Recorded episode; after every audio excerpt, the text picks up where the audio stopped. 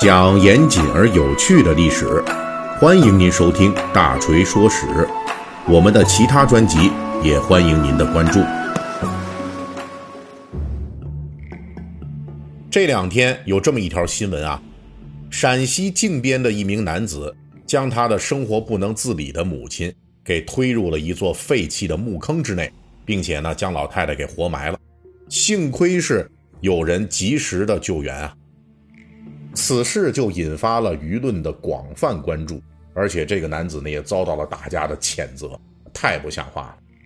目前这名男子以涉嫌故意杀人罪被批准逮捕。那大锤说史呢，咱们是个讲史栏目啊，咱们是有自己的固定的规矩和套路的，对这桩案件咱们就不加赘述了啊。但是通过此案呢，我想给大家讲一桩。五百年前的明代的商母案件，所以今天呢，咱们就跟大家分享一下。那在正式开启本期节目之前，哎，大锤仍旧要，呃，同这个所有的我们在新冠疫情啊之后，这个复工复产、复吃复喝的这个大军啊，我们一起啊，我也是作为其中一员，咱们和所有人都一起共勉，希望大家能够在后面的日子里面注意健康，尽快的恢复。自己正常的生活啊，那今天我要说的这个故事呢，就发生在明朝的嘉靖八年，也就是公元一五二九年。在这一年夏天，京师北京城里边就发生了一桩恶性案件，有一个叫张福的人向官府报案，说自己的母亲被邻居张柱给杀掉了。京城的东厂立即闻声而动，将嫌疑人张柱捉拿归案。这里大水解释一下啊，就是当时京城的司法程序，理论上来说呢，在明代北京市国都啊，所以这里的民间发生的刑事案件也会高规格处理，一般是由刑部或者是督察院来初审。不过这俩机构不能直接的受理告状，他们都是案件发生之后，经过朝廷一整套的程序，甚至要奏报皇帝，然后由皇帝下令。刑部或者是督察院来介入，这种流程呢，相对就比较复杂了，时间也长。在这种情况下，这京城地界上啊，凶名赫赫的东厂和锦衣卫就显得影响力更大一些，因为这两个机构并不属于官僚司法体系之内的，特权很大。东厂在京城内控制了一大批的地痞流氓，他们平时负责通报消息。还能够受到东厂的奖赏，东厂有了这样一批人做耳目，收到消息的时间就更快了，行动也更迅速。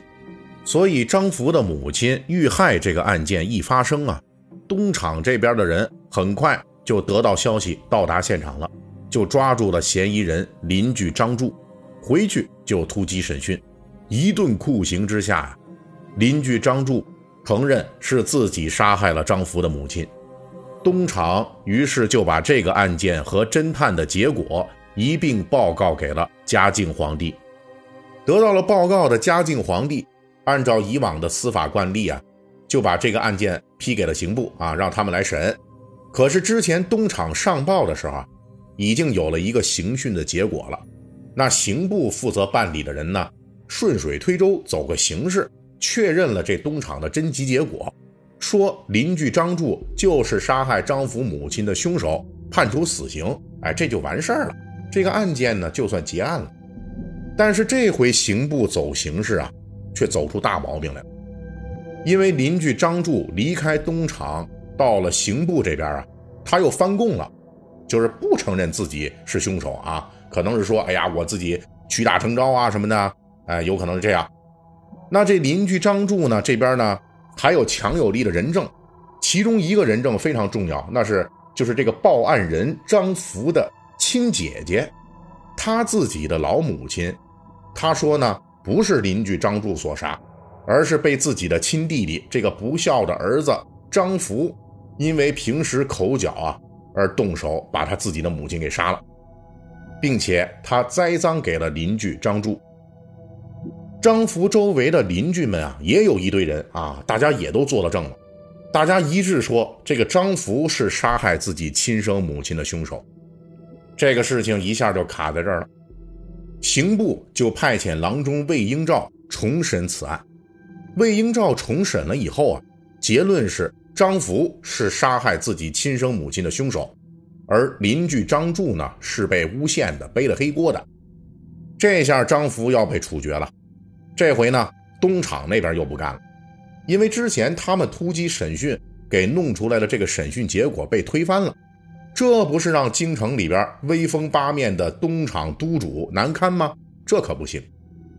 于是啊。这个刑部与东厂扯皮的这报告，又送到嘉靖皇帝这儿了。嘉靖皇帝一看就怒了，说：“郎中魏英照办案糊涂，先把魏英照给抓起来了，又派右都御史熊家牵头三审此案。结果这三审啊，这结论是什么呢？仍旧是认定这杀人者不是邻居张柱，张福不仅是穷凶极恶的。”杀害自己母亲的凶手，而且他还栽赃诬陷邻居。熊家上报三审结果的时候，所有人啊都暗地里边捏了一把汗。为什么呢？因为嘉靖皇帝的态度，之前在派人三审的时候啊，其实都已经很清楚了。他可没说什么此案存疑需要三审，而是说呀，这二审翻案的刑部郎中魏英照有罪。你们三审把这个事情给确认一下啊！皇帝是这个态度，就说明他是有明显倾向的，是想维持东厂原判的。所以在三审的时候，一些沾边的官员都悄悄的找各种理由全都躲了，不出席判决，为了明哲保身呢。可是熊家是直接负责人，他是实在没办法躲，所以他只能上报。上报的结果果然。嘉靖皇帝一看啊，又大怒，说这个三审判决也不对，嗯，把这熊家给革职罢官了。这皇帝啊，做到这程度，那确实就很不讲道理了。这二审、三审的官员，如果都是糊涂虫啊，糊涂判案，那之前这联名举报张福杀害自己母亲的张福的亲姐姐，以及这一众邻居的证词，这又怎么说呢？那大家都是说串了供的，说谎吗？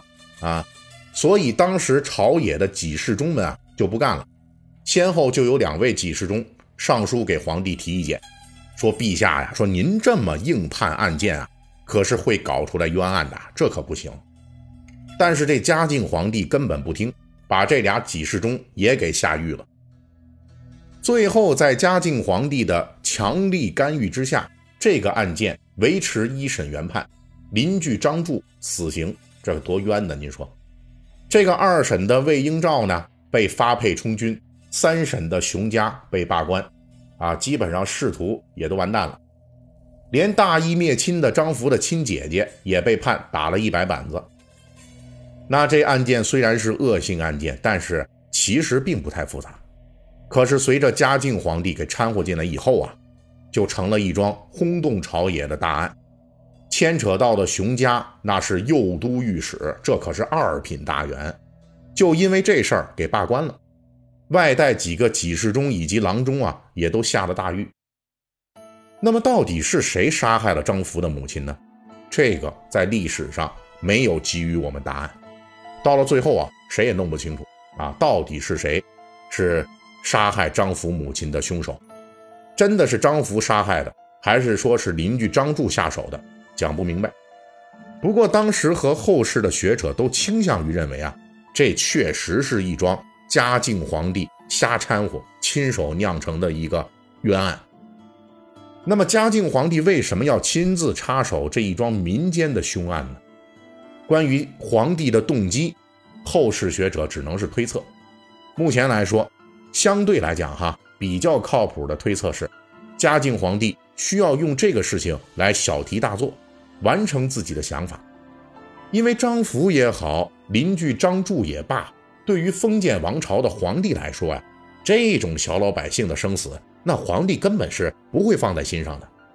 但是呢，嘉靖皇帝在翻阅此案报告的时候，他还清清楚楚地记住了一件事儿，就是按照东厂的这个调查报告，这个邻居张柱是前朝武宗皇帝的皇后夏氏的。家仆，这个事情嘉靖皇帝应该是非常在意的。嘉靖皇帝之前的皇帝啊，是明武宗朱厚照，他死的时候三十岁，没有儿子，所以当时执政的大臣和太后商量的结果，就是请武宗的堂弟，也就是如今的嘉靖皇帝继位了。嘉靖上台以后啊，他就比较忌讳原来的武宗时代的一些旧人的势力，而武宗皇帝的皇后夏氏作为外戚的后党，也是嘉靖皇帝的打击对象，所以啊，就有学者推测说，这个嘉靖皇帝是为了给前朝的皇后夏氏家族一个教训，于是不管这案子是真是假，我一定要弄死这个夏氏的家仆邻居张柱。不过呢，这目前只是一个相对合理的推测啊。